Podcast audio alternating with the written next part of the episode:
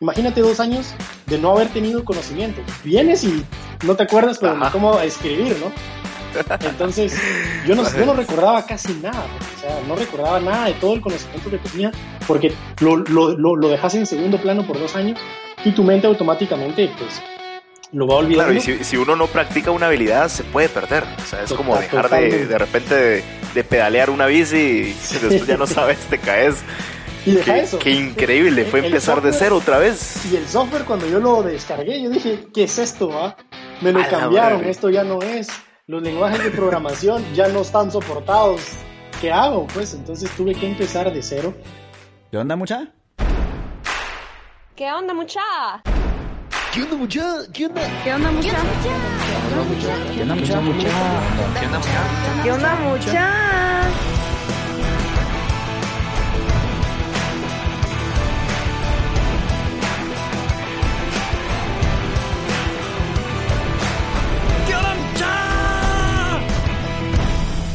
muchachos? ¿Cómo están? Espero que estén muy bien. Mi nombre es Jorge Delio y suelo ser la persona que te recuerda que aún no sos ni la mitad de lo que vas a llegar a ser.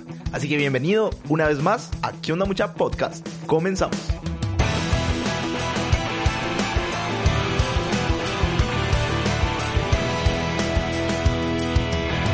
Mucha, hoy les traigo a una persona realmente excepcional. Te presento a Jorge Martínez, emprendedor en la tecnología, empresario y una persona apasionada por crear cosas innovadoras. Desde niño, Jorge tuvo un gran interés por los videojuegos, como muchos, ¿no? Pero es que Jorge lo llevó a otros niveles, porque mientras más jugaba, más curiosidad tenía por saber cómo se hacía. En esa época Jorge también es influenciado enormemente por su hermano mayor, que mientras aprendía a programar, Jorge estaba a la par y su hermano le enseñaba. Ya a sus 18 años había fundado una empresa llamada Mate Studios, que prestaba servicios de desarrollo web básico. La pasión de Jorge por la tecnología crecía cada día más, cuando de repente, ¡boom! Le pone pausa a su vida. Se va a un retiro espiritual a hacer voluntariado por dos años, dejando atrás amigos, familia y claro, la tecnología. Jorge regresa del retiro y borrón y cuenta nueva. Literalmente a empezar desde cero. Cuando regresa arrancan nuevos emprendimientos que no lograron despegar. Entre ellos Ilevato, Pixel Studios y Lenotech. Sin dinero, sin experiencia y desde un café internet que estaba cerca de su casa, Jorge desarrolló sitios web gratis para unas empresas en Estados Unidos. El trabajo fue tan bueno que ese sería el arranque de todo. Y como nada en esta vida pasa por casualidad, decide unir fuerzas con un nuevo amigo de Estados Unidos. Y adivinen dónde lo conoció. Sí, en el voluntariado. Y así es como nace Smart Canvas Solution, una empresa que brinda soluciones en tecnología y desarrolla productos basados en software. Desarrollan cosas como sitios web avanzados, apps y tiendas en línea.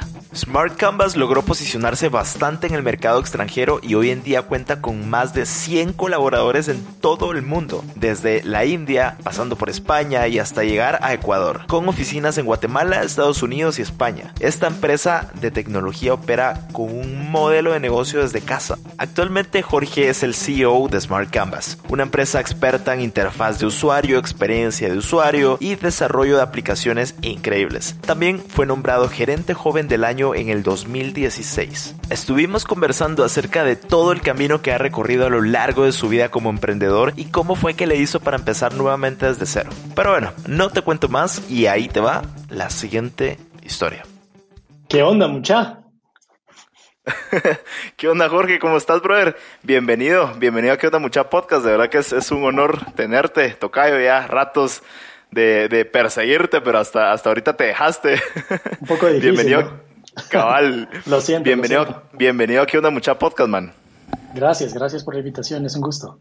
Saludos a todos. Bueno, buena onda. Como te comentaba, parte de la esencia eh, del podcast es buscar historias eh, y aprendizajes dentro de cada historia. Así que hoy vengo a cazar tu historia, brother. Así que antes eh, de, de comenzar de lleno con tu historia, me gusta arrancar con todos mis invitados con una pregunta que yo creo que es, es, bastante importante y es la siguiente.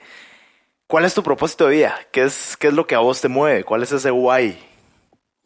Mira, la verdad que es una pregunta con la que amanezco todos los días, ¿no? Yo creo Increíble. que al final del día eh, es, es ese propósito quiero decir divino, que, cada uno de nosotros que pues nacemos tenemos, ¿verdad? Yo creo que honestamente todos nacemos con un propósito especial y a lo largo de la vida pues tratamos de luchar día a día con encontrarlo y una vez lo has encontrado pues vivís enfocado bajo la perspectiva, quisiera decir, correcta para poder luchar y encontrar esto, ¿no? En lo personal, eh, me considero una persona muy espiritual, una persona que trata de, buscar eh, siempre el bien, eh, no solo para, para mi propia vida, sino para, para mis semejantes, especialmente para mi familia. Si vos me preguntás las razones por las que yo amanezco y me levanto y me esfuerzo y hago las cosas, primeramente es por Dios, luego por mi familia y por la comunidad y, por último esperaría por mí. Pero sí, la verdad es que disfruto tener esa perspectiva de vida, de, que cada día el mundo sea mejor porque yo estuve en él, ¿no? Qué increíble, George. Me digas que, y me encanta siempre comenzar con esta pregunta porque yo, siento que es, es casi que eh, revelar la esencia de la persona y qué, qué bonito conocer tu, tu, tu esencia así. Eh, pues buenísimo. Antes de comenzar de lleno, me gusta eh, comenzar eh, hablando sobre tu infancia. Contame un cachito de tu infancia, qué hacías de niño, qué jugabas, con quiénes te criaste. Contame tu infancia, ahí como querrás contarme. Pues mira vos, la verdad es que yo no me puedo quejar. Tuve una infancia como muchos de nosotros en Guatemala. No voy a decir en un entorno pobre, una clase pobre, pero en una clase media, una clase media, media baja eh, en donde pues éramos felices con, simplemente salir a la calle a jugar, ¿no? Desde que tengo memoria, salir a la calle, eh, salir a jugar a, la tierra con amigos, eh, echar un buen partido, luego pues... Chamuscas legendarias, ¿no? Echarnos esas chamuscas que duraban cuatro o cinco horas, ¿no? y realmente yo fui criado en un barrio como ese, ¿verdad? nací y crecí hasta prácticamente mis 18 años en, en un barrio digamos, que para mí en lo personal es muy especial y podrá ser muy popular, pero, pero ahí tuve muchas experiencias muy buenas, experiencias eh, muy especiales que guardo con mi corazón, experiencias que no quisiera recordar tampoco, experiencias duras que te enseña la calle. Eh, al final del día somos personas de mucho de calle, ¿no? Eh, Guatemala se presta mucho para eso y pues quiero decir de que soy un, soy un patojo, o fui, más un patojo de esos que, siempre andaba eh, tratando de, tener amigos, éramos una, eh, siempre me enfoqué en tener amigos sanos, eh, naturalmente hacíamos mucho deporte en la calle, luego vinieron los videojuegos, eso vino a marcar mi vida de una forma impresionante. Cabal, a eso, a eso vamos a entrar más, más adelantito. Y, cabal, mano, de verdad que ahí sí que a veces uno eh, cuando nace en un barrio, ponerle en mi caso también así fue, casi que lo forma uno la calle, vamos, esos raspones, esos moretones a uno nunca se le olvida y le deja lecciones a uno muy, buenas. Te hacen fuerte, te hacen fuerte. Cabal, total. ¿Cómo, cómo crees que influyeron tus papás eh, cuando eras niño? ¿Qué lecciones te dejaron, digamos, de, niño? Yo creo que fue determinante. Eh, mi, mi, madre falleció hace cuatro años de cáncer. Mm, y, y pues tuve la oportunidad y el privilegio de haber sido criado pues prácticamente 24, 25 años de mi vida eh, por mis padres. Yo me casé relativamente joven, me casé a los 23 años. Eh, pero pero 23 años tuve, estuve bajo una crianza sumamente especial voy a decir de que mis padres, pues, eh, no, me, no, me, podían dar todo económicamente, pero eso no era lo que importaba. Eh, creo que los principios, los valores, eh, las anécdotas, las enseñanzas, los regaños, todo al final es un conjunto de muchas cosas que, que, forman tu carácter desde, desde niño, desde bebé hasta niño, más en la juventud creo que fue un patojo relativamente tranquilo, pero aún así creo que las enseñanzas fueron sumamente importantes. La, influencia de mis padres, creo y estoy seguro, fue determinante en mi vida. ¿Vos te recordás de alguna frase o alguna, no sé, algún regaño que te hayan dado de, niño y que marcó tu vida, que, todavía lo tenés grabado en la mente? El famoso perate que lleguemos a la casa, ¿va? El clásico. El clásico, de cuando estás haciendo travesuras afuera y todo, y con una mirada ya sabes lo que, lo que viene, ya sabes. Cabal, peor, peor, si pasaste entre dos personas, vamos conversando, ah, ya te hola sí, duro, duro, pero no, son de esos regaños buenos, de esas, de esos, ah, yo le voy a decir, la, la, la, disciplina que, que, creo que es necesaria al final del día para, para que no nos descarguemos, ¿no? Totalmente. Qué, chilero conocer un cachito de tu infancia. Pues bueno, mano, llévanos vos ahí por el caminito de tu historia y, y cómo fue que llegaste a tener el proyecto que tienes ahorita, que es Smart Canvas, y cómo nació la idea. Pero yo sé que tu historia comienza bien fuerte desde tu infancia, cuando empezaste a descubrir los videojuegos y no solo jugarlos, sino empezar a ver como que el detrás de escenas, cómo funcionaban y todo. Contanos, llévanos por, por el caminito. Yo creo que la introducción que me, que, me permitiste hacer en un principio de, de, de, por ejemplo, en dónde nací y todo lo que fue mi, mi, mi niñez, como te lo explicaba en la calle, como bien sabes, Guate empezó a ponerse cada vez un poquito más peligroso, ¿no? Sí, con el, con el transcurso de los años, cada vez escuchabas cosas un poquito más feas de la calle y ese tipo de cosas eh, hicieron que mis papás nos incentivaran de alguna forma a, tratar de estar un poquito más en casa con ellos, digamos, bajo las puertas de nuestro hogar por el simple hecho de que, como te digo, mis hermanos y yo la, gozábamos afuera, pero pasaba que que había pasado alguien balaseando, por ejemplo. Sí, cabal. Perdía muchos amigos queridos eh, en accidentes y, también en, en asaltos. Eh, entonces, ese tipo de cosas, yo teniendo 6, 7, 8 años, eh, llevó a mis papás a, a, querer tenernos incentivados de estar en casa un poco más. Entonces, como te decía, no teníamos tanto recurso económico, pero ellos siempre hacían el esfuerzo de poder eh, tener cosas que nos entretuvieran. Entonces, eh, así empezó el mundo de los videojuegos, eh, nos compraron las primeras consolas. ¿Cuál fue tu primer consola que recordás? Que yo recuerde fue el Super, ¿verdad? El Super. Ah, ok. Luego brincamos, tuvimos el gusto de brincar del Super al Nintendo 64, ¿no? Y yo creo que ese fue, esa fue la época más importante y determinante, hablando de, de qué me iba a llamar la atención al, al final del día, ¿no?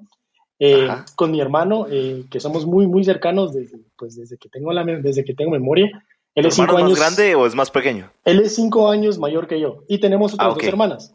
Pero ah, con él específicamente, eh, siendo varones, nos, nos, encantaba siempre el tema de videojuegos, ¿no? Y, y, él tenía una mente muy curiosa. Él siempre, cada vez que jugaba, decía, ¿cómo hacen esto? ¿Cómo hacen esto? Y yo siendo muy pequeño, yo absorbía de alguna forma ese deseo sincero de querer saber, ¿no? De, la cómo hacen este tipo de juegos, que para nosotros era la cosa más maravillosa que podíamos tener, ¿no? Te, pegó la curiosidad. Nos pegó videojuegos como Mario, como Zelda, como tipos de juegos que, que, que en nuestra época tú decías esto es lo mejor que hay. Y entonces, de tanto tiempo, yo podía llegar a pasar videojuegos con los ojos cerrados, ¿verdad? de tanto, de tanto, de tanto tener esa, esa convivencia con ellos, pero yo siempre ahorita me hiciste recordar, yo jugaba mucho antes, eh, mi primer Nintendo que yo recuerdo es el, el Q, el GameCube. El GameCube. Yo, yo miraba ahí con mis primos, eh, Smash Bros. era lo que jugábamos. Claro, claro, Con esas dos miraba. A la madre, pasábamos días, mano, encerrados ahí. Sí, sí, Smash Bros. para 64 fue para mí el, el juego que terminó de marcar mi vida. Porque estaban todos los personajes que te podías imaginar, de tus caricaturas, de tus series, de tus ¿Cuál usabas vos? En Nintendo 64 siempre fui Link. Siempre ah, fui Link. Siempre. Y luego en el siguiente Smash, y en el siguiente, y en el siguiente, para no cansarte, al día de hoy jugamos todos los viernes y todos los sábados no, en Nintendo Switch eh, Smash Bros. Ultimate, ¿verdad? Entonces, tanto marcó ah. nuestra vida que ya casados, casi con 30 años, aún nuestras esposas jugamos con, juego con mi hermano o su esposa, mi esposa y jugamos los cuatro online todo el tiempo. ¿no? Ay, qué increíble. Entonces sí nos marcó, realmente nos marcó. Pero, pero en, en, mi, niñez específicamente la curiosidad que mi hermano sembró en mí a través de cómo funcionaban los videojuegos, yo fui después entendiendo que, que, pues tenías que escribir líneas, para mí eran escribir líneas, ¿no? Que, que hicieran, que siguieran instrucciones. Jorge, ¿cuántos años tenías para ponernos en contexto? Porque yo te imagino así súper niñito ahí. Ah, siete, ocho años posiblemente. Madre, sí. Siete, ocho años. Pero ya nos pegaba la curiosidad, ¿no? O sea, tampoco había mucho que hacer. Eh, entonces los videojuegos, como te digo, llegaban a ser una parte de mucho tiempo de nuestra, de nuestra vida. Ahora, yo creo que al final mi mamá tuvo mucho que ver por el hecho de que nos, nos calendarizaba en vacaciones especialmente, porque nos enviciábamos, ¿verdad? Pasábamos 10 horas a veces sin comer y sin dormir jugando, ¿no? Pero al final yo creo que eso despertó un interés muy grande, no solo en, en el deseo de poder desarrollar videojuegos, sino en la tecnología como tal, aún desde pequeño. Entonces fui, le fui siguiendo el hilo a las diferentes consolas. Eh, ya a los 10 años, eh, mi hermano ya tenía alrededor de 15, 16 años y en el colegio él ya programaba, programaba básico, básico, ¿verdad? Un poquito. Y yo siempre me recuerdo, me le iba a parar a la par. Yo hacía mis tareas. Te le pegabas. Rápido para irme a poner a la par de él a ver qué estaba haciendo siempre. él siempre muy creativo, muy inspirado y siempre tuvo esa disposición de, de no decirme quítate de aquí, estoy haciendo algo, sino me, al contrario, me trataba de explicar el detrás de las cosas. Él empezó programando páginas web y luego animaciones y todo. Qué increíble. Entonces, muy, básico, muy básico todo. Ya ahorita ya de grande me imagino, o sea, volteas a ver eso y decís, puchis, qué valioso fue eso, qué impacto que tuvo a largo plazo, ¿ah? Totalmente. En, en, aquel, en aquel tiempo, los 10, cuando yo tenía como unos 10 años, salió Macromedia Flash, hoy conocido como, como Flash de Adobe, ¿verdad? Sí. Y como pudimos conseguirlo eh, en una computadora muy limitada, ¿verdad? Muy, muy limitada, pasaba yo horas. Ya no eran tanto los videojuegos, aunque siempre eran los videojuegos en tiempo de vacaciones, pero en tiempo de colegio yo me excusaba y a veces me, me arrepiento de esto, en cierta forma, pero le metía a mis papás de que estaba haciendo tareas en la computadora, pero realmente estaba descubriendo cómo hacer animaciones cómo hacer animaciones en Flash, porque me encantaba animar a mis personajes y, y hacer miniseries, ¿verdad? Entonces, de ahí fuimos saltando de animaciones 2D a, software un poco más pesado como Maya y 3D Max, ya para hacer cosas en 3D, siempre tratando de hacer con la mente de hacer mis propios personajes de videojuegos, animarlos. Te digo que tenía 12 años y yo ya empecé a, descubrir cómo programar. Eh, Madres. A, modelar y luego tratar de programar. Pero eran horas, eran cientos de horas, eran cientos de horas que pasaba yo ahí eh, luego aprendí a editar video desde muy pequeño. Eh, no teníamos internet. era ¿Qué había en ese entonces? Vos ponernos en contexto que... Mira, cuando, eh, yo empecé con Movie Maker, ¿te imaginas? La cosa Madre, sí, me acuerdo. Pero luego fui teniendo la oportunidad de empezar a editar videos. No era una herramienta para eso, pero en Flash empecé a editar videos. Pero después con el tiempo fui logrando adquirir más herramientas hasta llegar a After Effects y dominarlo perfectamente, ¿verdad? Premiere y todas las herramientas que después fueron de Adobe cuando yo ya tenía como 15, 16 años, que lo hice mi hobby. Mi hobby era modelar en 3D, luego era animarlo, luego pasar Así esos, eh, esos fueron tus videojuegos. Esa era mi forma de hacer videojuegos y expresarme, era hacer videos, era hacer personajes en 3D, animarlos. Naturalmente te digo que tenía una, una, una PC de escritorio de esas que eran arcaicas, ¿verdad? Mis papás siempre trataron de darnos lo mejor, pero era lo mejor que podíamos tener. Y te podrás imaginar todavía de, de, de, tu primera compu, no sé, cuando te, te, dieron una computadora, que, ¿cómo pues fue? Era, era, era para la, era, era de la oficina de mis papás, entonces ah, ok. no era como la que de la casa, era vamos. mía, ajá, no era como que era mía, pero yo ya la, la, la acaparaba siempre que podía. Pero te podrás imaginar que para hacer un render de, de algo tan básico como un modelo 3D, una fotografía tardaba 5 o 6 horas. Y, y, nadie podía usar la compu. Alguien pasaba por la compu y les decía, no la usen o si no, explota. Aquellos ruidos extraños y se calentaba esa onda, me imagino. Sí, sí, sí. La verdad que ahora lo veo, yo puchis, me pongo la mano en el corazón y en el recuerdo y digo, qué, qué experiencias. Porque aunque era muy limitado, realmente era muy limitado, no teníamos acceso a Internet hasta casi que cuando yo tuve 17 años pero, y de ese todavía de modem de teléfono, ¿verdad? Que era carísimo y que, y que no dejaban usar porque te, no, te bloqueaba el teléfono, no podías usar el teléfono y internet a la vez. Entonces, mis herramientas de aprendizaje fueron mucho de ir a cibers cuando podía y, era de ir a imprimir, ir a imprimir manuales, lo que encontrara en Google, así que era todo feo, pero me servía a tratar de encontrar manuales en inglés y en español. Y mi mamá era traductora jurada, entonces a veces no entendía algo, eh, imprimía en inglés algo y ella se lo llevaba para que me lo explicara. Eh, te digo, un niño de un patojo de 13, 12 años imprimiendo manuales en inglés que no entendía y se lo llevaba a mi mamá en el rato que ella podía para que ella me, lo leyera en español, ¿verdad? A la madre, qué, qué increíble eso, man. Así que fue una, una niñez un poco interesante, una juventud bastante interesante, muy aislada de vicios por lo mismo, por el hecho de que eh, a veces mis amigos pues, se, iban a fiestas o se iban a, tomar o a hacer o pasar el tiempo en la calle ya cuando era un poco más peligroso. Yo siempre traté de aprovechar ese tiempo y me enfoqué mucho en mi aprendizaje. Eh, para mí era un juego, pero realmente yo no lo sabía en ese momento, pero estaba aprendiendo por detrás, ¿verdad? Eh, estaba aprendiendo, estaba experimentando, estaba obteniendo esa experiencia que me iba a servir meses o años después, ¿verdad?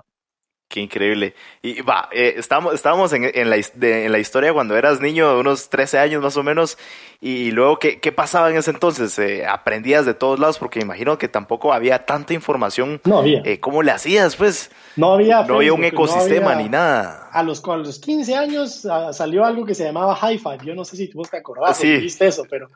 Todavía. Fue el hit. O sea, eso era lo mejor que había en esa época. No existía Facebook, no había YouTube no había nada de eso, no había contenido realmente y el poco contenido era pagado con tarjeta de crédito y aquí en Guatemala pues nadie creía en las tarjetas de crédito para pagarlas online, mis papás mucho menos, entonces todo era de buscar a Google, irme a un ciber, a un café que quedaba como a una o dos cuadras de mi casa, a buscar qué encontrar, me llevaba mis dos, tres quetzales para pagar la hora y me ponía a leer eh, y le pedía a favor que, que, me imprimieran los documentos, dos, tres, quince hojas, ¿verdad? Y muchas veces llegaba a mi casa emocionado y cuando empezaba a leer lo que me había costado el dinero que me iba a servir para la semana, a veces lo usaba, el de la refacción, lo usaba para ir a imprimir eh, manuales. Y cuando, para el internet. Para el internet. Y cuando me ponía a leer en los manuales había impreso algo que no era, vamos. ah, la Bueno, o que no me servía o no entendía, ¿verdad? Entonces empecé a descubrir que yo podía animar, como a mis 13, 12 años, eh, tenía como 11, 12 años, me descubrí que podía animar mejor si aprendía a programar, ¿verdad? No usabas la interfaz típica de línea de tiempo que tenía en ese momento Flash, sino que podías meterte al action, famoso action script en aquel tiempo, ¿verdad? Entonces eh, descubrí que podías hacer mejores animaciones y siempre me desafié a mí mismo, es decir, yo quiero hacer las mejores animaciones del mundo en este programa, ¿verdad? Y para poder presentárselas a mis amigos en el colegio. Entonces a veces me desvelaba y me desvelaba programando, entendiendo cómo programar. Eh, descargaba manuales, como te digo, descargaba ejemplos, los estudiaba, los analizaba, hasta que descubría cómo animar, con el fin de siempre ir al siguiente día a impresionar a mis amigos con alguna animación, eh, eh, eso fue mi primer motivante, digamos. Qué buenos motivos, ¿verdad? Sí, era, era Quedar como el, cool de los cuates y, por haber hecho algo así increíble. no, y todos era como, ah, poné mi cara ahí, sé que hable, o animame, o grabame el audio, grabame, no sé. Entonces, eso en cierta forma te daba un estatus en aquella época. Entonces, eso era un motivador es suficiente para, para seguir eh, innovando, seguir mostrando que podía hacer nuevos y mejores efectos, que había programación más difícil. Pero te digo, ya tenía 11, 12 años y, y estaba involucrándome en la.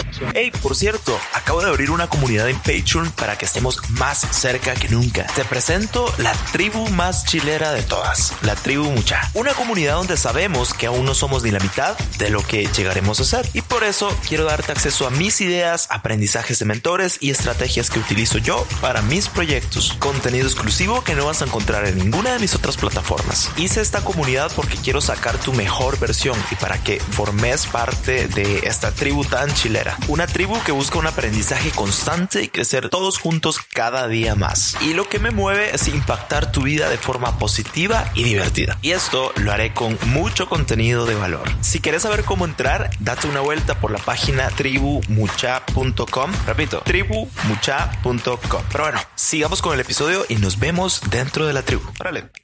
Puchis. Eh, creo que eso fue un componente todo ese, todo ese tema de, programar o, ver todo este rollo de programación eh, no era como tan sexy en ese entonces, era como los raros, digamos, eran los que conocían quizás de eso. ¿Qué, ¿Cómo le hacías, pues? O sea, ¿quién te enseñaba? Eh, ¿O eras muy autodidacta? Bueno, ya, ya dijiste que vos solito. Fíjate que me considero alguien muy autodidacta, fui autodidacta por muchos, muchos, muchos años, especialmente en ese periodo de vida, ¿verdad? Me sigo considerando autodidacta. Cada día no puedo dormirme sin haber leído algo nuevo y tratar de ponerlo en práctica ese mismo día. Ese es uno de mis principios. Y de innovar en algo cada día y emprender en algo cada día. Pero en aquella época, como bien decís, éramos los raros. O sea, nos miraban como, vos estás loco. No solo ya tenés muchas tareas, no dormís por andar haciendo tareas y aún así luego te vas a la computadora a querer hacer algo. Me, eh, me, me tachaban de nerd o, de hecho, no como bien decís vos, no era tan popular. Entonces, mis temas de conversación no eran eh, tal vez de caricaturas y animes del todo, aunque siempre supe de todo y siempre vi lo ver de todo, pero no, no me consideraba destacado en eso, pero eh, siempre traté de darle la atención a eso y siempre mi hermano me dijo, esto te va a dar un día de comer. Así que es mejor, mi hermano me enseñó un principio de, de paga el precio que nadie quiere pagar hoy para después tener todo lo que todos quieren. ¿Verdad? Qué, increíble. Vos y yo, yo ahorita, eh, por lo que me estás contando, yo veo a tu hermano como esa figura de, mentor, que, o sea, que siempre te fue como guiando, o me imagino que vos lo mirabas así como un héroe, que puchis, por ser mayor y hacer cosas así de programación también estaba en el rollo. Yo lo mirabas así como ese mentor. A él le atribuyo el hecho de muchas decisiones que he tomado. Eh, naturalmente, como todos, todos buenos hermanos, nos peleamos y nos golpeábamos y hacíamos todo, pero, pero sí, eh, mi consciente y mi subconsciente siempre lo han admirado hasta el día de hoy, y naturalmente, y creo que así será. Él ha guiado muchos de los ejemplos, aunque él al final se dedicó a algo más y ya no se dedicó a esto directamente, sembró la suficiente cantidad de semillas en mí como para que yo pudiera decir, esto es lo que quiero para mi vida. Entonces, eh, me duele mucho escuchar de personas que no tienen ese ejemplo en su vida, porque yo creo que mi vida sería muy diferente si él no hubiese sido esa persona curiosa, esa persona que al final siempre compartía lo que sabía, eh, siempre al día de hoy hablamos de videojuegos todo el tiempo. Cuando hablo con él, primero es para hablar de videojuegos y luego de hablar de otras cosas. Entonces, siempre está esa relación de hermanos, pero yo a él, adicional de a mi hermano, siempre lo vi como alguien con que yo dije, lo que él, a donde él esté viendo, yo debería de estar viendo, ¿verdad? Qué chilero. Me imagino qué gran influencia fue. Qué, increíble. Sí, total, total. Va, y, va, ahí fue tu primaria prácticamente, apenas con corta edad. Eh, luego, ¿qué, pasó? ¿Qué, estudiaste? ¿Estudiaste en la universidad o no? ¿O, hacia dónde se fue tu caminito? Fíjate que... Llévanos ahí. En, en, en, el bachillerato, ya un poco más, más grande, ¿verdad? Decidí estudiar computación con orientación científica. Fijo. Y naturalmente me apasionaba todo lo que era lo relacionado a tecnología. Creo que logré destacar bastante bien en, en ese tema. Eh, tuve la oportunidad de tener becas en el colegio y luego alguna par de ofertas en, en algunas universidades. Eh, como tenía a los 16 años, cuando todavía estaba estudiando bachillerato, yo decidí poner mi propia empresa de desarrollo de web, desarrollo web. fue eso? Mira, era, era un, un, periodo en la economía bastante inestable. Yo veía en mis papás que, que se esforzaban muchísimo económicamente, pero eh, no podíamos pagar internet o no podíamos pagar servicios, ¿verdad? Entonces, siempre esa parte emocional me conectó a, querer ayudar a mi familia, especialmente a mis papás, en la parte económica. Entonces, a los 16 años, eh, insistentemente, yo sí dije, yo creo que soy bueno en esto. He visto empresas que, que, no son tan buenas en lo que hace, en lo que yo hago. Eh, y consideré, sin querer jactarme ni, querer eh, que se me malentienda, consideraba que mi trabajo realmente era bueno. Y yo dije, bueno, yo soy, estoy solito, estoy estudiando, ¿qué tal si en las tardes yo empiezo a programar ya para empezar a hacer algo de dinero, ¿no? Naturalmente no es legal abrir una empresa eh, en Guatemala si no sos mayor de edad, ¿no? Eh, no, pero em, emprendiendo, Emprendiendo, sí, emprendiendo. le pedí a mi hermano que me ayudara, abrimos una pequeña, una pequeña empresa a nombre de él. Eh, él, él, naturalmente se involucró un poquito conmigo, naturalmente, y yo empecé a diseñar en mis ratos que tenía después de colegio. Te imaginas, el bachillerato en, en compu era bien pesado, seminario, un montón de otras cosas que había que hacer. Eh, laboratorios y estudiar mucho para la programación, pero mi excusa era que para estudiar yo iba a trabajar. Y entonces iba a estudiar trabajando y luego al final del día iba a ir a vender esto, ¿no? Y así fue, así fue como lo, lo, hice por casi dos años. Eh, empecé un poquito a, obtener un poco de dinero y, y, a ayudar a mi familia y empezar a ahorrar y ahorrar. Hay un punto importante, Jorge, que es el más determinante, creo yo, hasta el momento, y es que yo soy miembro de la Iglesia de Jesucristo de los Santos de los Últimos Días. Popularmente nos conocen como mormones. Y nosotros, a los 19 años, salimos por dos años a, prestar un servicio de, voluntario, ¿no? De servir y poder despojarse ¿Y eso a cualquier edad? Eso es a partir de los 19 años. En esa época ah, era a partir de los 19 años. Entonces yo a los 16 también me planteé que el poquito dinero que yo tenía lo iba a ahorrar, porque tú ahorras y pagas tus dos años, no, no es algo como que vas y te pagan todo, sino que tú ahorras porque es parte de ese deseo de servir a Dios, digamos, ¿verdad? Entonces, yo ayudaba a mi familia en lo poco que ganaba y lo otro lo fui ahorrando por dos, tres años hasta que me preparé. Para irte. Eso fue muy determinante porque yo tuve que dejar, dejas todo, dejas familia, dejas a tus amigos, dejas universidad, dejas oportunidades de trabajo, dejas todo realmente y te vas por dos años en donde ni siquiera hablas por teléfono con tu familia, solo hablas una, dos veces al año, 20 minutos. Madres y no tienes mayor comunicación, porque estás consagrado, estás enfocado en, estar sirviendo a los demás por dos años completamente. Eso, Jorge, fue, yo creo que yo he tenido, había tenido una vida muy buena, pero cuando llegué a ese punto, yo, la vida me enseñó, porque tú, tú ahorras, tú vives con tus propios medios, todo el tiempo estás sirviendo a las personas, te, te olvidas de ti mismo. Eh, y estás hablando de Dios a otras personas por dos años, 24/7, literalmente, no hay un día que descanses. Entonces, no me imagino todas las lecciones que aprendiste. A, aprendes, a, eso iba, aprendes. Yo tuve la oportunidad de servir en mi propio país, aquí en Guate. Pero, me, pero estuve en un área, estuve en aldeas y en áreas, voy a decirte, un poquito escondidas, no tan comunes. Estuve en Huehuetenango, en Quiché, en Quetzaltenango, pero en las aldeas de las aldeas de las aldeas, ¿verdad? En donde ni siquiera a veces hay luz, ni, ni siquiera hay casa para vivir. Y tú construyes tu propia casa para poder pasar ahí las noches y en, las tardes, pues a ir a servir a los demás. Entonces, aprendes de todo, emprendimiento, aprendes a despojarte del orgullo propio, eh, ves más eh, cómo servir a tu prójimo, eh, naturalmente te conectas con Dios a un grado que ni siquiera te lo puedo explicar. Súper íntimo. Es muy íntimo, correcto, esa es la palabra, íntimo. Entonces aprendes a vivir solo con tus propios medios, a ahorrar. Entonces aprendes principios del trabajo, em, aprendes la importancia del estudio, aprendes la importancia de olvidarte de, ti mismo y servir a los otros.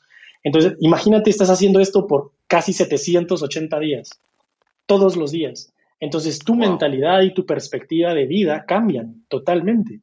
Y desconectado de todos, o sea, literalmente es como un reset de puedo ser ahorita otra persona y nadie se va a enterar. Así es, eso es lo lindo. Qué locura, eso me explota la cabeza. Ajá, sí. y, y no, no, o sea, no tienes relación con noticias, ni no ves televisión, no escuchas música, o sea, estás consagrado literalmente a, a, servir a otros. Por dos años, o sea, Jorge, te digo, no, son, no es una semana, o sea, son dos años de tu vida. Cuando tenés 20 años, estás hablando que es el 10% de tu vida hasta la fecha. Sí, qué increíble. Entonces, ese, y logras conocer muchas personas y, logras conectarte con muchas personas y los, logras hacer clic con muchas personas, ¿verdad? Y todos somos jóvenes, todos los que estamos sirviendo somos de la misma edad, con los mismos retos, ¿verdad? Entonces, dejas todo, dejas familia, dejas trabajo, dejas estudio, dejas oportunidad. ¿Cómo, ¿Cómo fue para tus papás eso? O sea, eh, ¿o fue una decisión en familia, o fue una decisión de tuya propia como tal? ¿O qué decía tu familia de todo esto? Sí, la ventaja es que mi hermano ya había ido cuando, cuando ah, cumplió 19 años. Él fue, él se fue por dos años. Al final es, una, es, es algo propio, ¿verdad? Y tu familia, pues, está dispuesta a apoyarte si ese es el caso, ¿verdad? Entonces, digamos que yo fui la segunda experiencia, yo no fui la primera. ya mi familia ya habíamos extrañado a mi hermano antes dos años y, luego, pues, tuve la oportunidad de yo irme por dos años. Pero me extrañen a mí, dijiste. Que ahora que les toca llorar un rato por mí. Pero te digo, Jorge, que eso fue la parte más determinante hasta este punto de mi vida por el hecho de que cambia tu perspectiva de qué voy a estudiar, qué, voy a trabajar, por qué voy a trabajar. Cuando vos me preguntabas, me gusta que hayas empezado así, con cuál es tu propósito, yo mi propósito yo no, los, yo no lo entendía o no lo sabía hasta que pasé por esta experiencia personal de realmente, si yo estoy hoy trabajando, si hoy quiero convertirme en la empresa de tecnología más importante del mundo un día, eh, mi propósito yo lo obtuve en estos dos años en los que me tocó ver un mundo diferente al que uno ve en los negocios, a que, al, al mundo que te enseñan en la universidad, al mundo que, que, crees que debes de estar sujeto. Te cambia la perspectiva. Entonces, yo ahora tengo una perspectiva de que todo lo que yo construye un día es para, para, para que sirva para las otras personas, que el mundo sea 50 mil veces mejor por el simple hecho de que yo tomé buenas decisiones, tanto empresariales como académicas, intelectuales, psicológicas, espirituales, todo lo que sea. Entonces tratas de hacerte un, algo integral. Eso fue, ese es el tesoro más grande que yo obtuve en ese tiempo, fue que no es justo para mí no ser integral.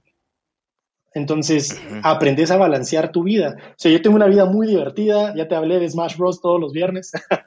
Eh, tengo una vida divertida, tengo la mejor vida que me pueda imaginar junto a mi esposa y mi bebé ahora. Eh, tengo el trabajo que sueño, eh, conozco a las personas con las que soy feliz, las, las, marcas con las que trabajo con mi empresa me hacen feliz cada día.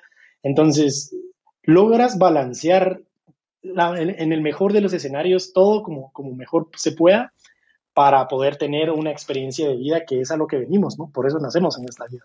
Venimos a ser felices. y me encanta que, te, que, realces eso de la felicidad, porque al final ese es el objetivo. Qué increíble, Jorge. Eh, ¿Cómo? Porque imagino al, terminar esos dos años, definitivamente es un Jorge nuevo el que regresa. Eh, si pudieras, no sé, unas tres palabras o tres cosas diferentes que, hayan cambiado. Uno es que antes yo era muy eh, egocéntrico, ¿no? Ah, sí. el ego, sí. El ego de, por lo que estaba tratando de lograr en mi propio círculo, en mi comunidad limitada, digamos. Eh, yo ya podía sobresalir un poquito, sobresalía un poquito por las cosas que hacía, por los logros que lograba antes de estos dos años, ¿verdad? Que te digo. Ah, ok. Y eso, naturalmente, el, éxito, si no, el, éxito, voy a decir en comillas, eh, te puede llegar a confundir. Pero cuando tienes este nivel de experiencias de vida, entiendes de que el éxito no es el destino, sino es el trayecto, ¿no? Entonces, debes de poder tener constantes éxitos durante tu vida, que durante tu día a día, para sentirte feliz. Entonces, eso fue, ese fue algo que cambió en ese Jorge, porque el Jorge anterior creía que era una meta y tenías que luchar para llegar a esa meta lo sigo creyendo, pero ahora creo que debo de ser feliz en el camino. Entonces, eh, espero ser una versión más humilde de lo que era, espero. Eh, considero que eh, el hecho de, entender de que el mundo no gira a tu alrededor, creo que también es importante, es una lección que aprendí. Literalmente, tener a un niño en tus brazos que, que es desnutrido y que fallece en tus brazos, vos teniendo 19 años y una de esas experiencias marca, tu vida.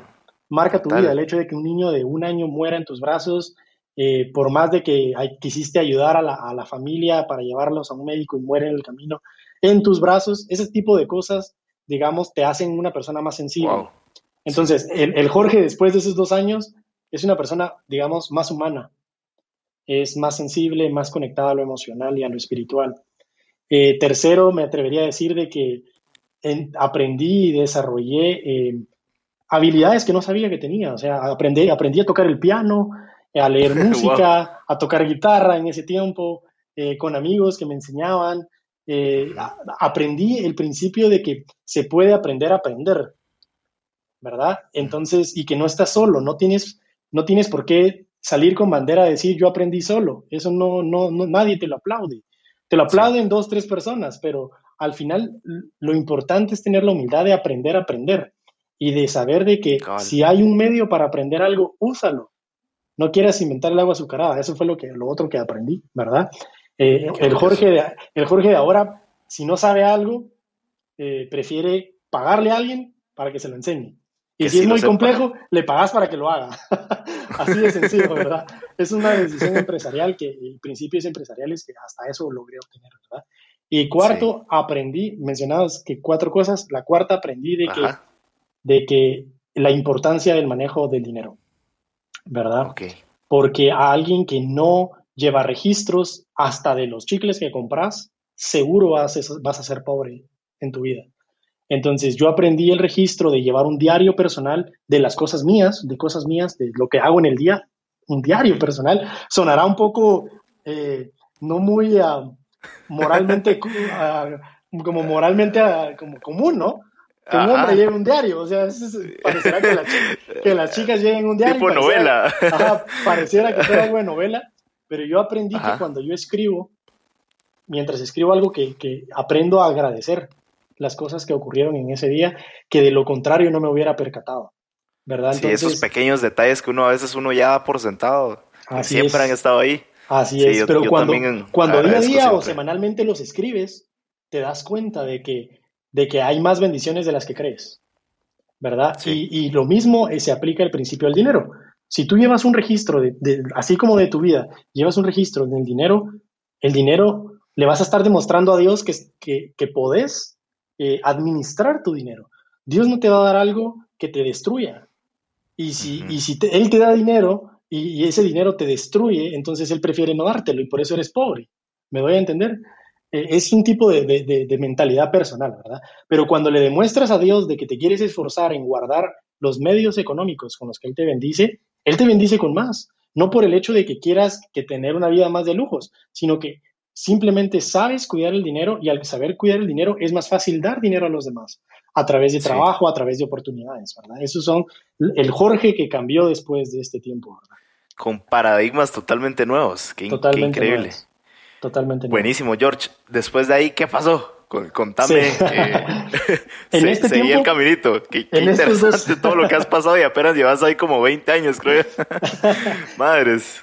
En estos dos años conocí a un amigo que era mi compañero en estas misiones, que, son estos dos años que, hablamos, siempre estás acompañado de alguien, ¿verdad? De tu edad, y, pero puede ser alguien de cualquier otro país. Yo tuve el gusto de tener a un amigo que se llamaba Austin Pritchett.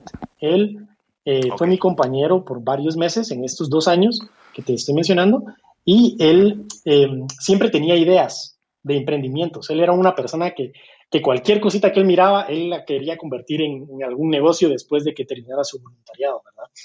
Y cuando él me conoció y supo que yo, yo tenía experiencia programando y todo, ¿verdad?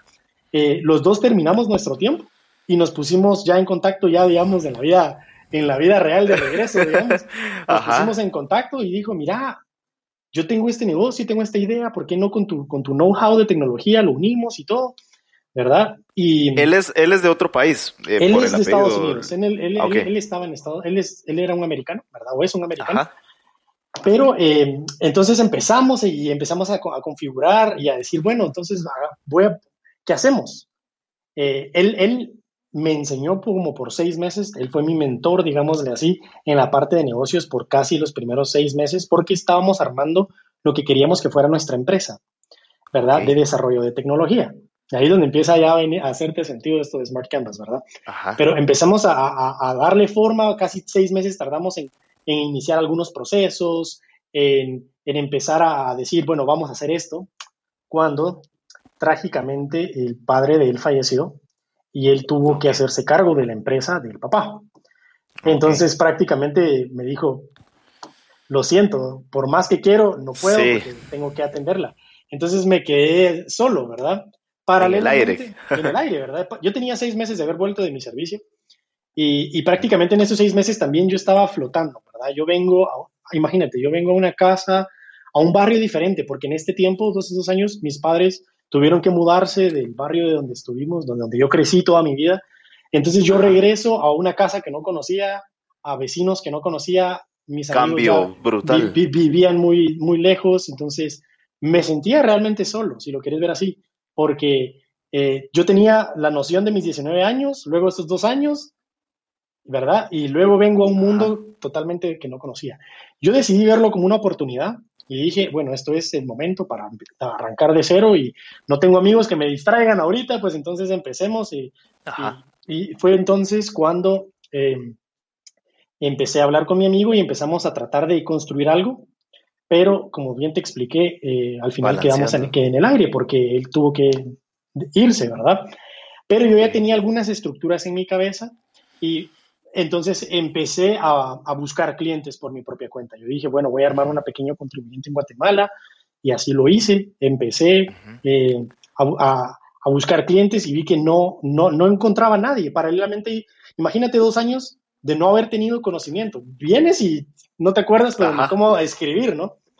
Entonces, yo no, yo no recordaba casi nada, Jorge. O sea, no recordaba nada de todo el conocimiento que tenía porque lo, lo, lo, lo dejas en segundo plano por dos años y tu mente automáticamente, pues, lo va a olvidar. Claro, y si, uno no practica una habilidad, se puede perder. O sea, es como dejar de, de repente de, pedalear una bici y después ya no sabes, te caes.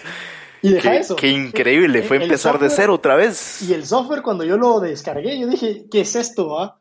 Me lo cambiaron, esto ya no es. Los lenguajes de programación ya no están soportados. ¿Qué hago? Pues entonces tuve que empezar de cero, pero yo tenía eh, prácticamente eso que es ese deseo de querer superarme, como te digo, tenía mis propias metas, mis propios proyectos, eh, mis propios sueños. Y yo dije, no, entonces no tengo dinero. ¿Sabes con cuánto dinero regresé de esos dos años?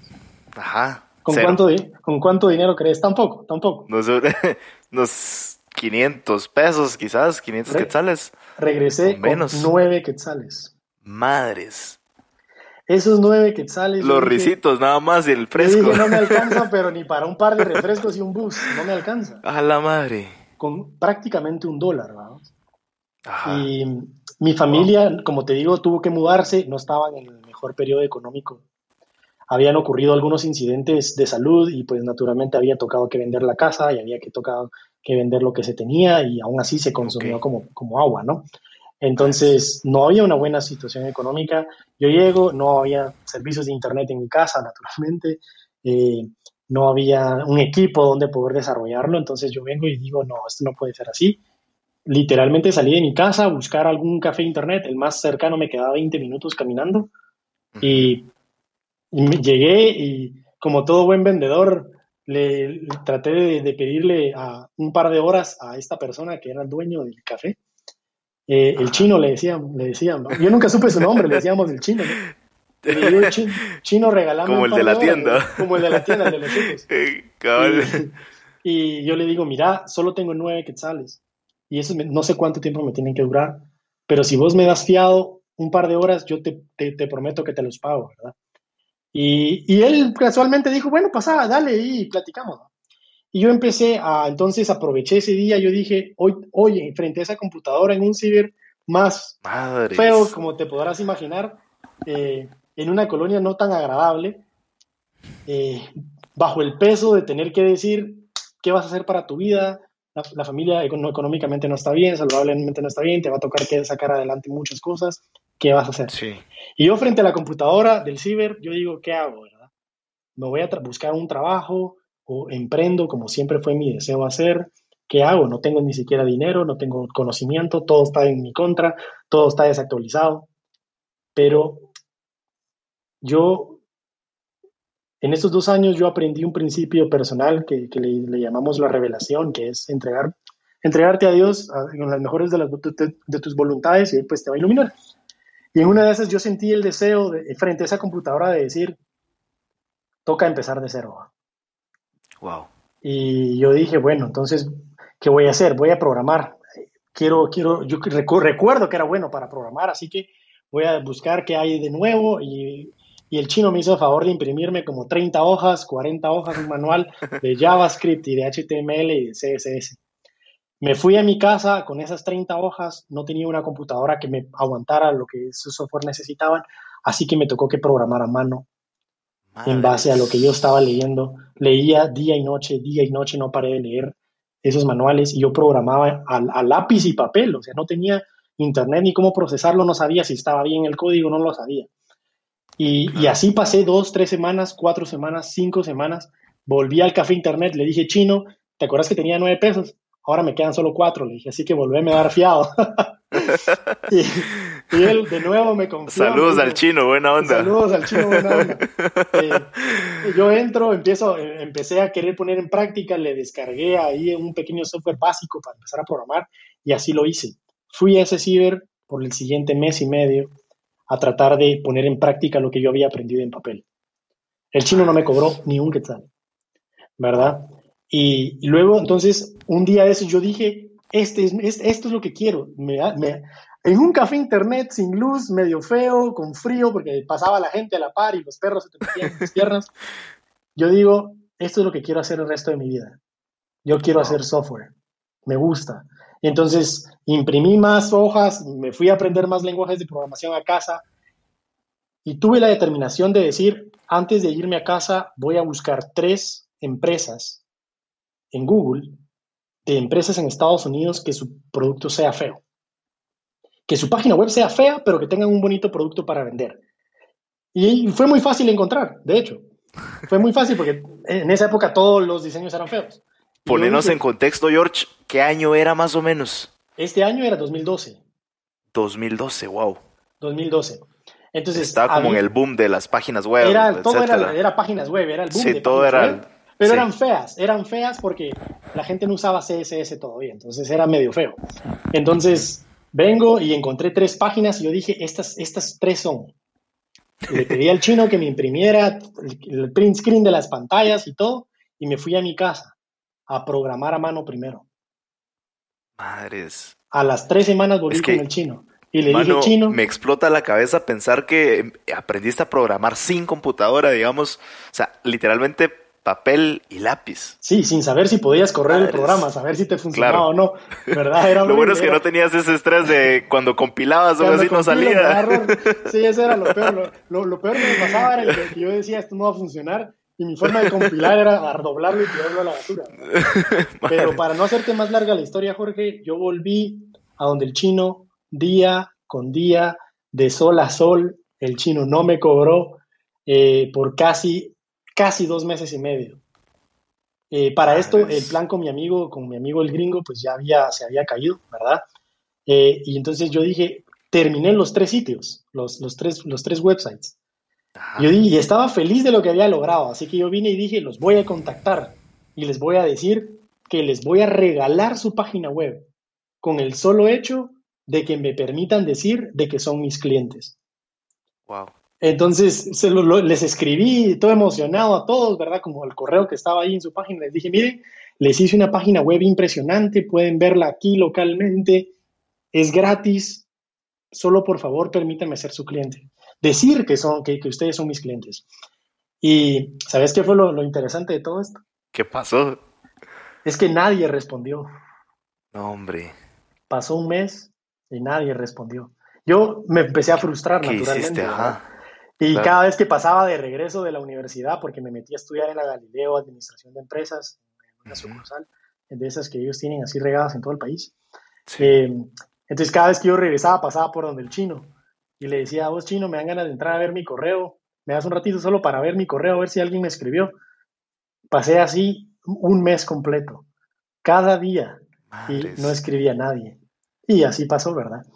A Sí, los dos duro. meses, a los dos meses, yo le dije al chino, chino, mira, pasé una vez así de la nada, una tarde, un sábado, y le digo, mira, ¿me das chance de ver mi correo, porfa, buena onda? Y yo le debía saber ni cuánto dinero al chino. Vos, ese pero- chino vale oro hoy en día, man. Sí, ahorita voy a contar.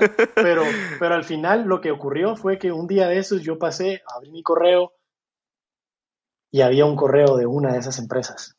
Ajá. Y no te imaginas, se me, se me volteó el corazón. Cuando yo abro el correo me dice, ¿Qué pasó? gracias, pero no gracias. No, hombre. No jodas.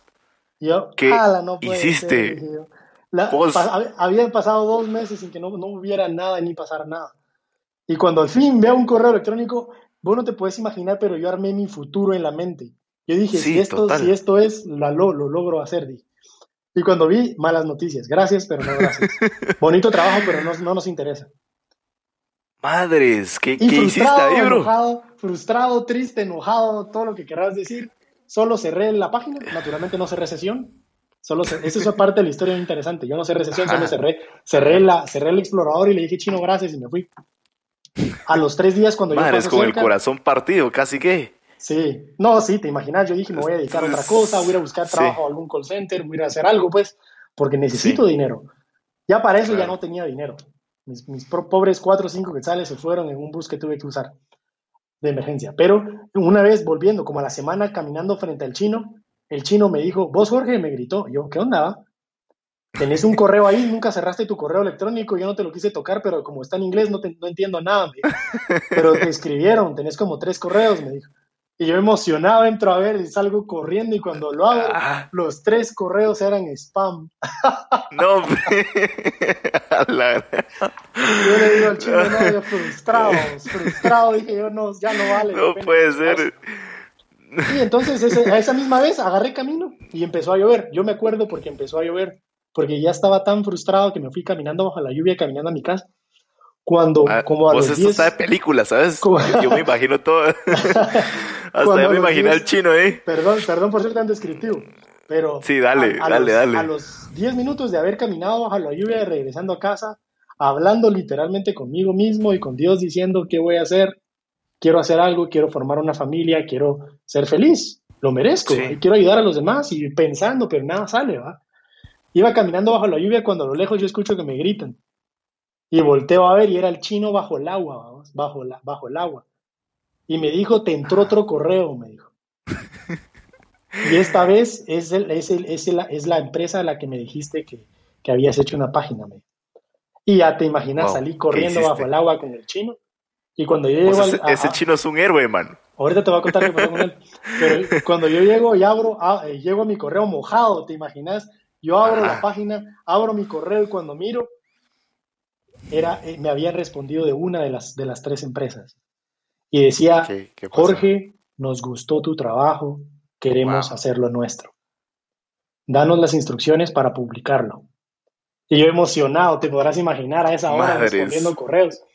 Sí. Ahora, les di el regalé, pero en el correo me puso, pero recuerda Ajá. que dijiste que sería gratis.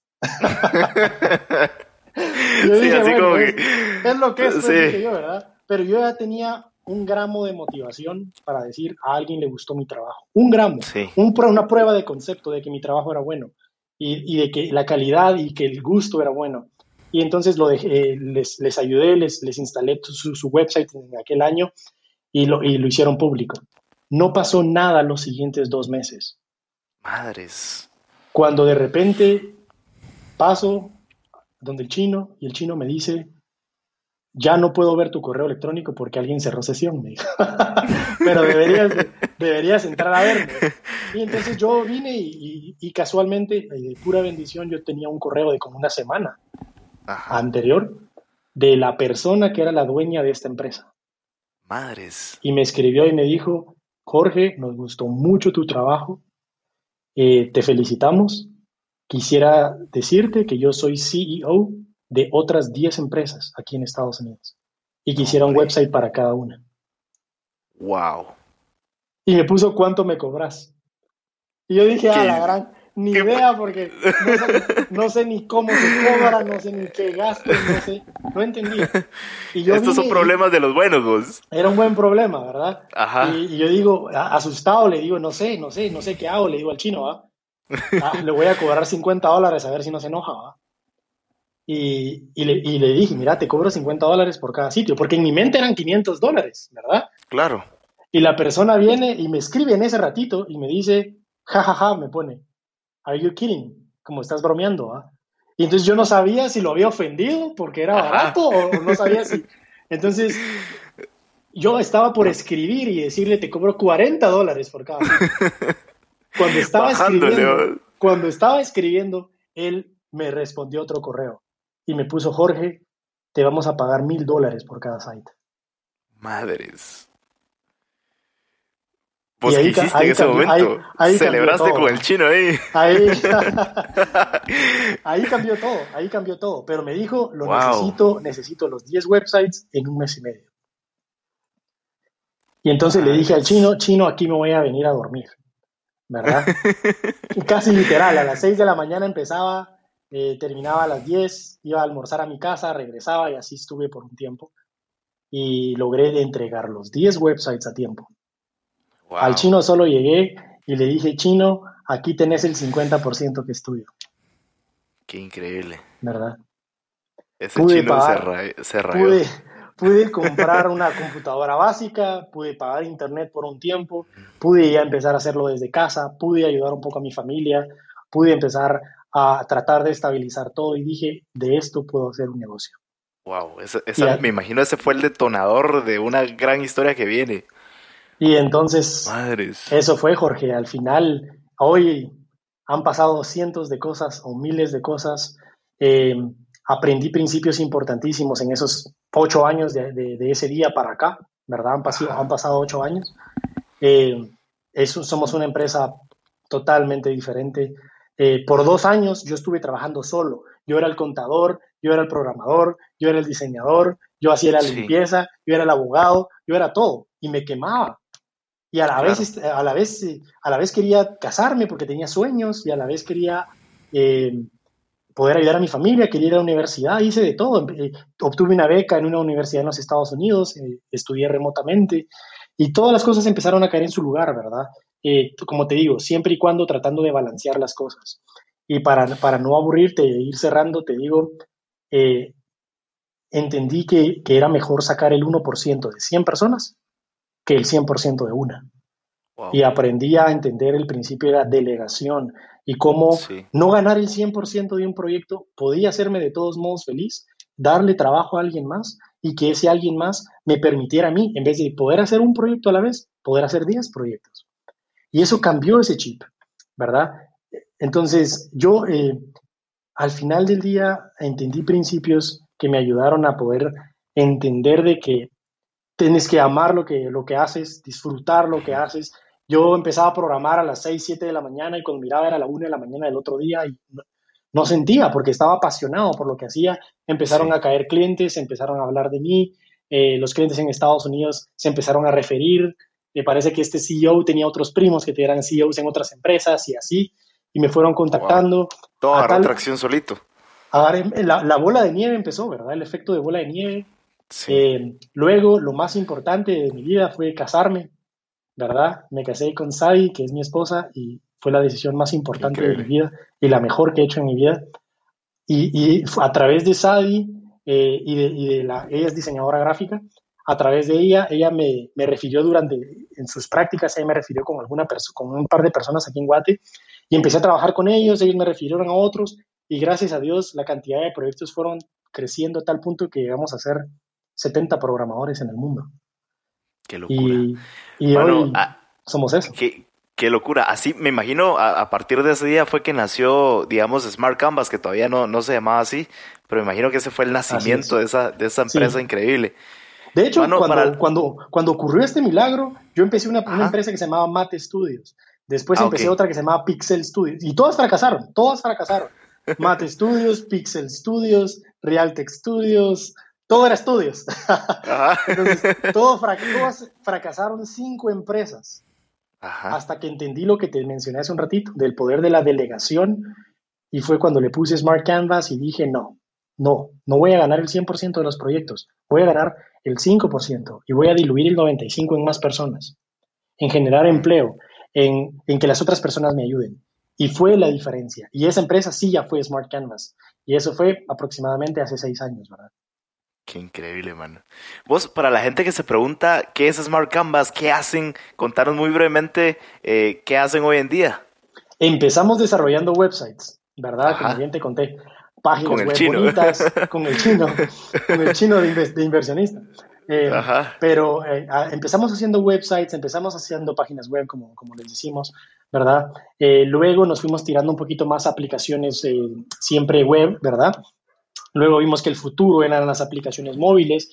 Empecé a estudiar mucho el tema de desarrollo de aplicaciones móviles, diseño de aplicaciones móviles, experiencia de usuarios y empecé a cambiar los roles de quienes estaban en la empresa y empezamos a contratar más aplicaciones móviles y nos enfocamos puramente después, dejamos de hacer websites y nos enfocamos puramente en el desarrollo de aplicaciones móviles. Eso es el futuro, era el futuro en aquel tiempo, sigue siendo el presente hoy y seguirá siendo los siguientes un par de años más naturalmente en nuevas plataformas, pero eso era el futuro. Entonces las aplicaciones móviles fueron lo más importante. Empezamos a desarrollar aplicaciones móviles para clientes, eh, para diferentes industrias, empezamos a invertir incluso ahora, eh, a través del tiempo, eh, llegó el punto en el que nos dimos cuenta, estamos haciendo mucho negocio para todas las personas, ¿por qué no hacemos aplicaciones de Smart Canvas para Smart Canvas y las lanzamos al mundo? Y es lo que hemos estado haciendo en los últimos dos años. Hemos estado, hemos logrado inversionistas, hemos logrado fuertes inversiones en, Europa, en, Estados Unidos, en Guate, y hemos empezado a desarrollar emprendimientos propios de herramientas digitales para las diferentes verticales e industrias en el mercado. Y si hoy preguntas qué es Smart Canvas o cuál es nuestro elevator pitch, somos una empresa que, si, que utiliza el la tecnología para el bien. Y si no existe la tecnología que necesitamos, la inventamos y la desarrollamos. Y, y expresamos nuestros gustos y nuestras soluciones a través de aplicaciones y tecnología. Qué locura, mano, de verdad, qué, increíble. Y, van a llegar mucho más lejos, estoy seguro. Pues, Jorge, eh, eh, yo me acuerdo la vez que te conocí, que fue una de, una de tus conferencias, nunca se me va a olvidar, y, lo confieso aquí en el podcast, que a mí me marcó muchísimo una frase que vos dijiste, una filosofía que compartiste, vivir eh, siempre en modo beta. Sí. ¿Podrías mencionar eso brevemente? Porque creo que es brutal eso. Me parece genial. Y a mí hasta la fecha jamás se me va a olvidar. Gracias, Jorge. No, pues fíjate, te cuento, en programación existen ciertas etapas de, cuando vas escribiendo código, ¿verdad? Empezás con la planificación y luego empezás a programar ya la implementación y luego hay ciertas etapas de prelanzamiento. Muchos emprendedores caemos en la trampa de decir, yo no voy a lanzar mi proyecto hasta que esté perfecto. En, la, última etapa, en la famosa etapa que se llama release. Pero antes de esa etapa existe algo que se llama beta o modo beta. Y el modo beta lo que hace es que es la, la mejor versión que puedes tener en ese momento, ¿verdad? No es perfecta, no es la mejor, no es la que soñás, no es la que quisieras lanzar, pero es una aplicación que, que cuenta con el mínimo viable para probar tu modelo, para saber que estás en lo correcto. Entonces, ese modo beta que yo, que, yo filosóficamente a lo que me refiero es que como humanos tenemos que vivir siempre en modo beta. ¿Por qué? Porque en beta es donde haces los cambios que te van a ayudar a alcanzar la perfección.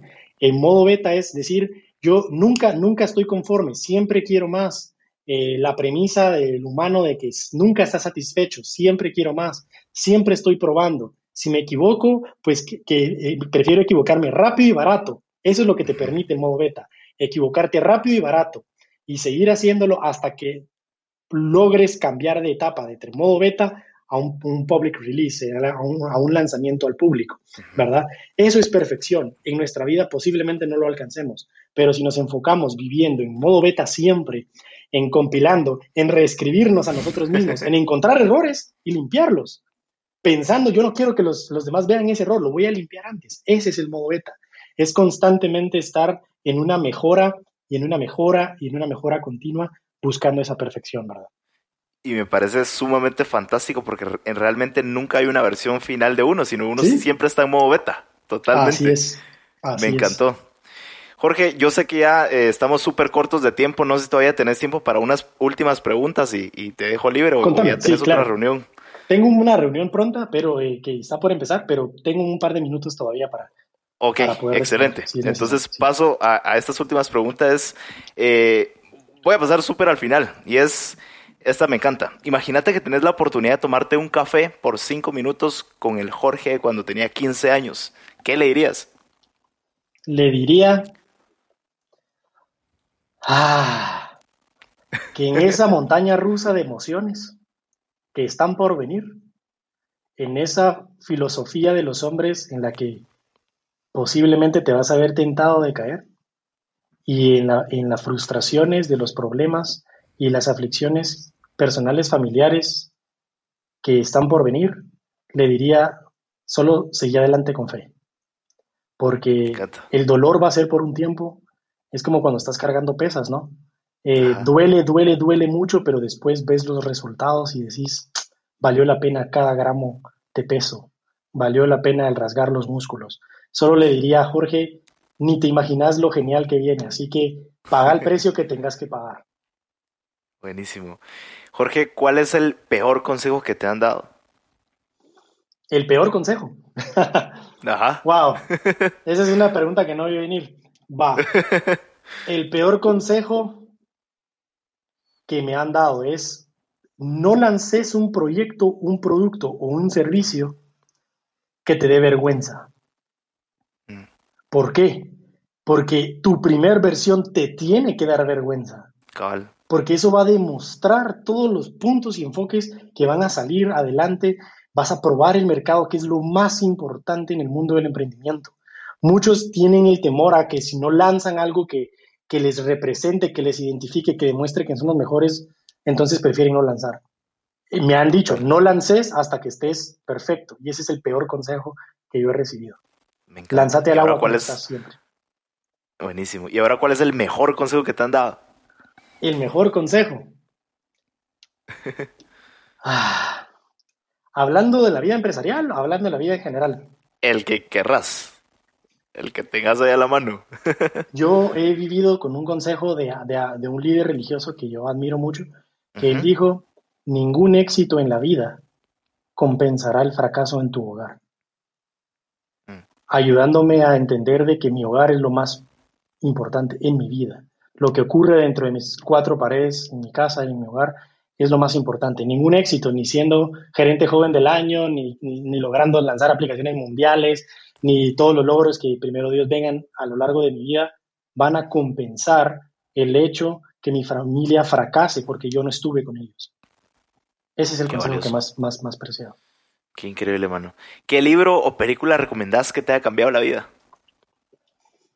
Em, hay un libro, de hecho, me, lo movieron, pero aquí está. Constantemente yo leo este, De cabecera. de cabecera, literalmente cuál en mi es? escritorio. Es de Steve Blank y Bob Dorff, El Manual Ah, del Emprendedor. Wow. Este libro tiene Recomendadísimo. tesoro, recomendadísimo. Es tan bueno que ni siquiera lo tenés que leer como lo leería un libro tradicional. Empezás en el capítulo 6, luego en el 8, luego en el 12 y luego en el 1 y así te vas. es, es una locura de libro. Lo recomiendo totalmente para cualquiera que quiera emprender, no solo para la vida en un negocio, eso es lo bonito, sino que es para emprender literalmente iniciar una vida nueva. Qué locura, me encanta. Pues listo, George, terminamos acá. Eh, cierro Seguro. con, unas, con una última pequeña dinámica en donde yo te lanzo una serie de palabras o frases chapinas y vos me decís lo primero que se te venga a la mente, ¿va? Nítido, nítido. Listo, así en ráfaga. ¿Qué es lo primero Dale. que se te viene a la mente al escuchar la palabra eh, chanfle? que se me olvidó, despistado o impresionado. Sí. Eh, una mejora así un poco, ah, como sacada de la manga, sacada de la manga. Patoja. Una chava. Buenísimo, pues Una mujer. listo, mano. Buena onda, mano. Te agradezco tu tiempo, ¿verdad? Que esto es oro molido. Me encanta este, este tipo de contenidos porque son años en minutos. Así que gracias por este contenido de valor. Es un gusto. Te agradezco Gracias un montón y es cuenta, increíble. Fue, fue un Estoy a las mano. Un fuerte Buena saludo onda, pues. siempre y un fuerte abrazo. Un abrazo y Que éxitos en todo. bien. Gracias, cuídate. Órale. Super, muchas gracias a todos por escuchar y buena onda por quedarte todo el episodio. Espero que te haya servido esta historia tanto como a mí y que te hayas llevado esas pepitas de oro que tanto buscamos. Como siempre, no sirve de nada si no pones en práctica lo que aprendiste. Jorge, mi tocayo, muchas gracias por tu tiempo, las lecciones y por compartirnos tu increíble historia. Buena onda, bro. Muchas veces nos da miedo fracasar en algo y nos aterra fracasar y volver a empezar desde cero. Creo personalmente que cuando arrancamos algo desde cero nuevamente ya tenemos toda esa gran experiencia de anteriores fracasos, entre comillas. Y como lo vivió Jorge, literalmente comenzar desde cero, pero con mucha actitud, pasión y metas claras. Podemos lograr lo que querramos. No hay que tenerle miedo al fracaso y mucho menos a comenzar desde cero. Una vez alguien me aconsejó que hay que aprender a fracasar rápido y barato. Y como dijo Jorge, hay que estar siempre en modo beta. Nunca hay una versión final de nosotros. Pero bueno, hasta aquí el episodio de hoy. Me encantaría saber qué tal te pareció esta historia, así que échate una story con algo que hayas aprendido, alguna frase que te haya gustado. Me etiquetas arroba Jorge Delio y conectamos, ¿va? Te mando un fuerte abrazo donde quiera que estés. Nos vemos en el siguiente episodio y gracias por regalarme un cachito de tu tiempo. Y también me ayudarías un montón si puedes compartir este episodio con tus amigos, por lo menos con unos 5 amigos, ya haces un montón y te lo voy a agradecer muchísimo. Que no se te olvide que aún no sos ni la mitad de lo que vas a llegar a ser. Órale,